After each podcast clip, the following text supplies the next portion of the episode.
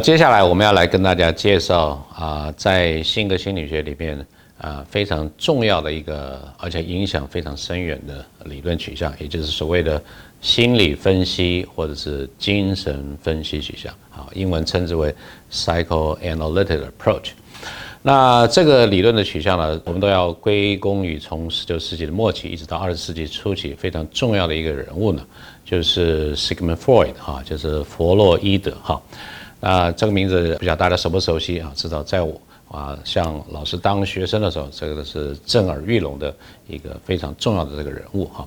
那弗洛伊德很重要的这个概念里面，他是说，哦，我们认很多的这个行为，还有这个思考的这个内容，恐怕它的根源是来自于潜意识的这个部分啊，不是我们能够都平常都能够意识到的哈。那这个潜意识的部分呢？啊，我们可以透过比如说 free association，就是说自由联想的方式哈。各位看有的电影有去这个做这种所谓心理治疗或者心理智商，常常躺在一个沙发椅上哈，啊，似乎天南地北的可以这样聊，那个就是一种 free association 的这个方式。那它的目的呢，就是希望能够透过一些方式呢，把这些潜意识的哈，不管你的这些欲望啦，你的动机啦。啊，等等，你的思维的这个内容，好，能够啊，透过这个自由联想把它表达出来哈。那另外还有一个很重要的心理分析基本的概念，就是所谓 psychological determinism。这个 psychological determinism 意思就是说，我们所有的思维、我们的情感、我们的情绪、我们的行为，它都是有所本，它都是有它一定的原因啊，造成我们有这些的。不管是思想行为或者是情感等等，好，那接下来我们来跟他谈一下啊，心理分析或者精神分析他的这位性格的这种结构的这样的一个模型，好，那这个是呃弗洛伊德他的思维里面非常重要作为心智的一个结构的模型，好，那我们在这个图上面大家可以看到一个类似像是冰山的这个结构，那冰山对于弗洛伊德来讲，好像是一个非常好的一种比喻的方式啊。来去呃反映他的这个基本的看法，因为在冰山，我们都知道冰，我们常说冰山的一角，而说冰山虽然浮现在这个海面上的部分，但是它还有相当大的一个结构，相当大的部分是沉没在海里面哈。那这个沉没在海里面的这部分，就是我们讲的，或者是弗洛伊德讲的 unconscious 部分啊，就是潜意识的部分。那么在浮在海面上的。就是所谓 conscious 或者是意识的这部分啊，那这个在这两者中间呢，还有一个所谓 pre-conscious，也就是说啊，你要让这个潜意识的能够逐渐的浮现到意识的层次之前呢，它还有一个所谓好像将明未明的潜意识，不是潜，而是潜意识的这样的一个啊那样的一个结构哈。那另外还有很重要的一点就是，他又把这个整个的呃人的这个性格分成三大块啊。这个基本的那一块呢，我们称之为本我哈。那这个本我的这个部分呢，啊，我们说它是性格中最原始的部分哈。它可能我们一出生下来就是被这个本我所主导，它主要是根据一些啊所谓呃愉悦或者是满足的哈，要满足自己的这个原则在运作，我们称之为 pleasure principle 哈。那尤其是性方面的满足或者是攻击性上面这些满足哈。呃，弗洛伊德为什么会有这样子的想法？哈，都有他一定的这些思维哈，根据这些，尤其是西方文明啊所导引出来，他做这样的想法哈。那第二大块呢，就是所谓的 ego 或者称为自我哈。那自我呢，它就是会依循所谓现实的原则，因为这个本我 id 这个部分啊，它可能充满了各种非常原始的、不为社会所接受的这原始的冲动哈。那这些冲动，它如果就马上转换在行为上，可能都是一些禁忌，那么不为这个他人所接受或者社会所接受。所以这个 ego 呢，就是来帮我们调节，说怎么样，当我们即使有这些非常原始的冲动时，候，能够用一种合乎常理或者合乎社会规范的方式啊，能够把它展现出来。那最后一大块呢，就是所谓的 super ego 哈，super ego 呢，就是我们的我们常讲的超我的部分哈。那这个是在更在我们的 ego 之上哈，能够帮助我们做啊这个行为或者思维的这些道德判断的这个部分，好像是一个好像这个监督的一个更上层的这个结构。所以这种啊从 id 然后到 ego，然后到 super ego，这个是弗洛伊德哈，他基本上我们对于啊人的心智的结构的这样的一个模型的看法。好，那么有了心智这个结构之后，那到底这些结构在我们日常生活中怎么样的运作？哈，那心理分析或者说弗洛伊德他有一个所谓呃性格动力学的看法，personality dynamism 哈。他认为说，我们出生了之后呢，都有基本的一些欲望啊，他咋称之为 libido 啊？这个 libido 啊，接其实是，呃，因为弗洛伊德自己是一个非常博学的人啊，他很喜欢用这些希腊或者是拉丁的这些古字啊，来表达的他这些概念哈。那这个 libido 呢，这个字呢，l i b i d o，其实接近英文的所谓 lust 啊这样的看法。那这个都是一些所谓能量、精神能量的一种代表啊。那但是这种比较具有冲动性的啊，这种呃能量哈，它需要找到一些出口哈。那如果说它不被这个周遭的人或者是社会所接受的话，他可能就会被压抑、会禁止哈，那他就会寻求另外的方式找到他的这个出口哈。那他有的时候会引起啊，因为他是不被所大家的接受，所以当你要表达这个时候啊，你要想办法压抑它，然后就产生一定程度的这个焦虑哈，就是 anxiety。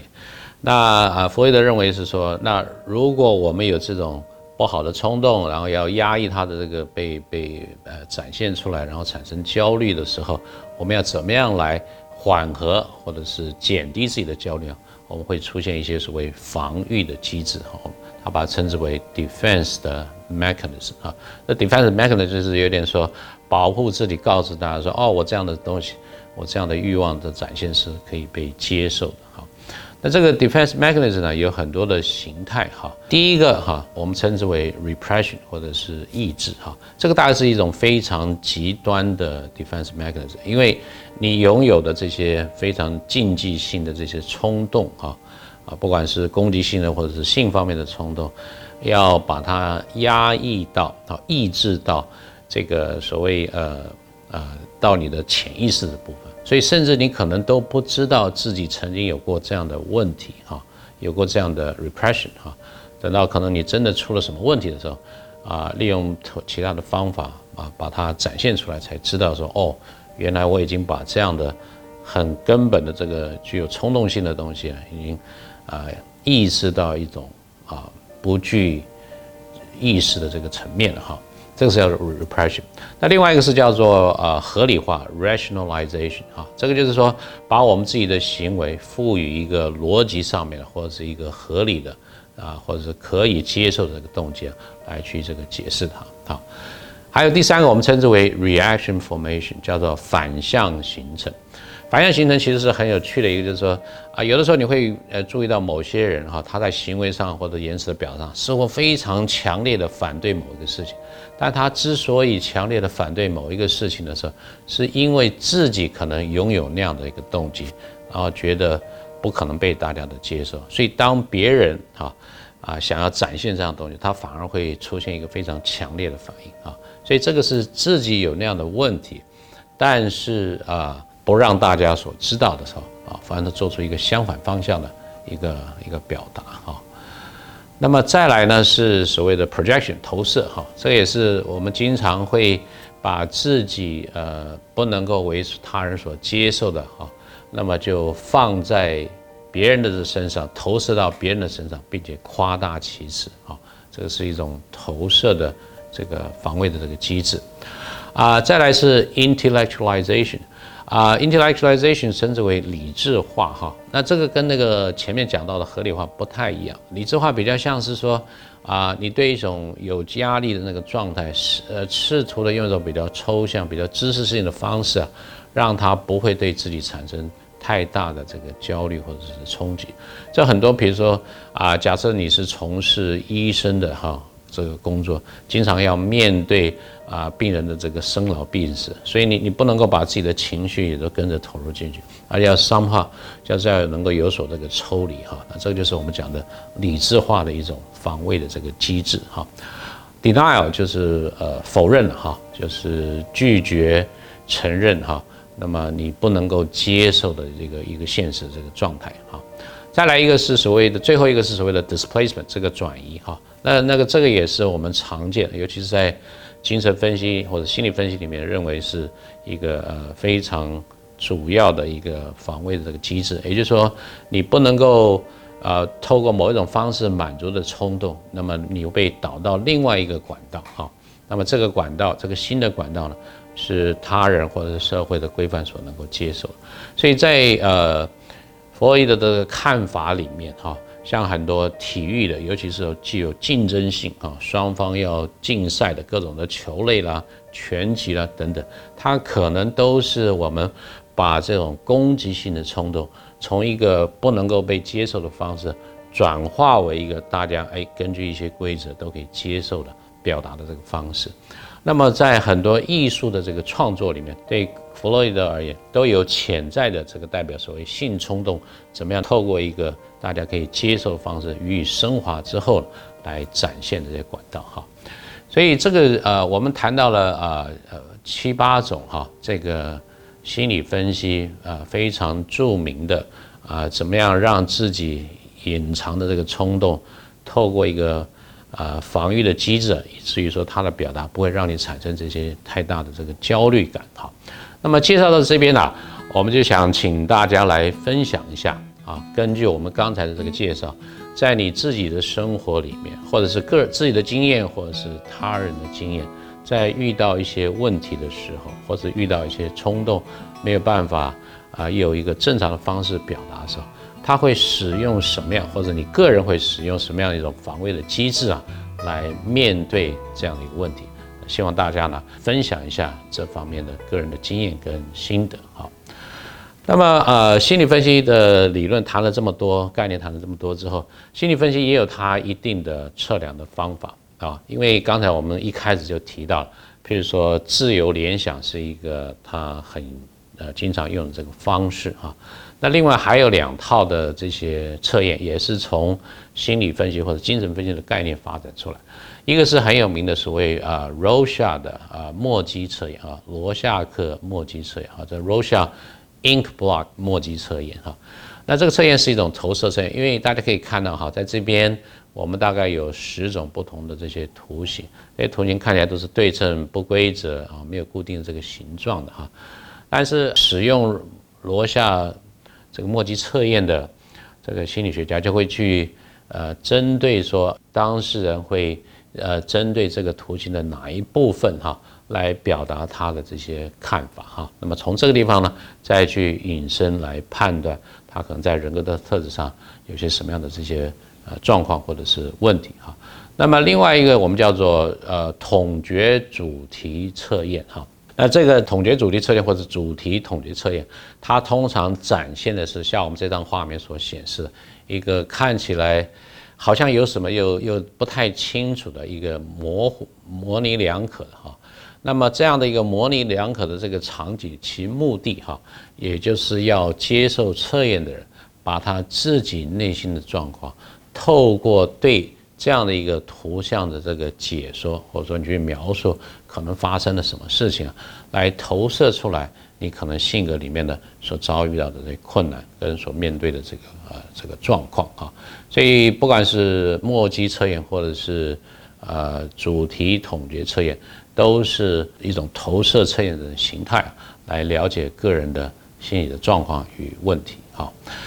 那最后我们要稍微来谈一下对于整个精神分析或者心理分析，我们对它的一些。啊，这在心理学界对他的一些评价哈，啊，很多时候其实心理分析啊，它虽然在相当一段时间哈，就是二十世纪的上半期哈，对心理学界还有不只是对心理学，对整个的文化的艺术的创作，其实造成很大的这个影响哈。可是我们如果从比较科学的观点来去审视这个心理分析的话，它的很多的概念啊，非常不容易用科学的方法来加以来检验或者加以来验证啊，因为他们都非常的广，比如说潜意识到底是什么，意识又是什么啊，所以这个是呃作为一个科学的理论啊，心理分析的这样的取向，经常被啊批判的这些地方，很许多观念不容易界定啊，不容易加以做客观的这些测量啊，所以这个呃，甚至有的时候啊，呃，心理分析或者是弗洛伊德自己本人也受到这样的批评，就是他先有的这些概念啊，好像是先画一个靶在射箭这种这种想法，他先有这个概念，然后硬把这些病人呢就往他的概念里面去框出来哈，所以并不是很客观的一个方式。来评断，呃，这个他的这些呃所谓的病人到底遭遇到什么样的这个心理问题哈，啊，但是在另外一方面呢，弗洛伊德的对于这个所谓我们压抑的冲动要表达有会有焦虑感，然后会有防御的机制这一块，这一块呢，其实在科学的研究里面，他得到比较好的一个啊就支持啊，也就是说比较能够具体的来去看到底有没有样的证据呢，支持说。我们使用不同的这个防御机制来处理我们这些可能产生的焦虑感啊。那最后我们要再谈一下心理分析啊，还有很重要的一个点，就是他强调幼儿时期的经验对于这个一个人哈未来性性格的形成与发展的重要的这个影响，这种关键性的影响哈，在心理学界啊普遍的都非常能够呃肯定哈弗洛伊德心理分析学派。这对他的这个重视以及对他的这个影响，那最后一点就是强调这个，虽然我们讲说这个潜意识嗯意识这些议题啊，在很多的时候不容易这个界定清楚，但是即便到今天，认知心理学的发展也能够慢慢的重视到说，啊，这个 unconscious process 其实是人类心智运作很重要的一块哈，所以我们已经不再。啊，那样的负面的批判，而是能够肯定了弗洛伊德对心理学的重要的贡献。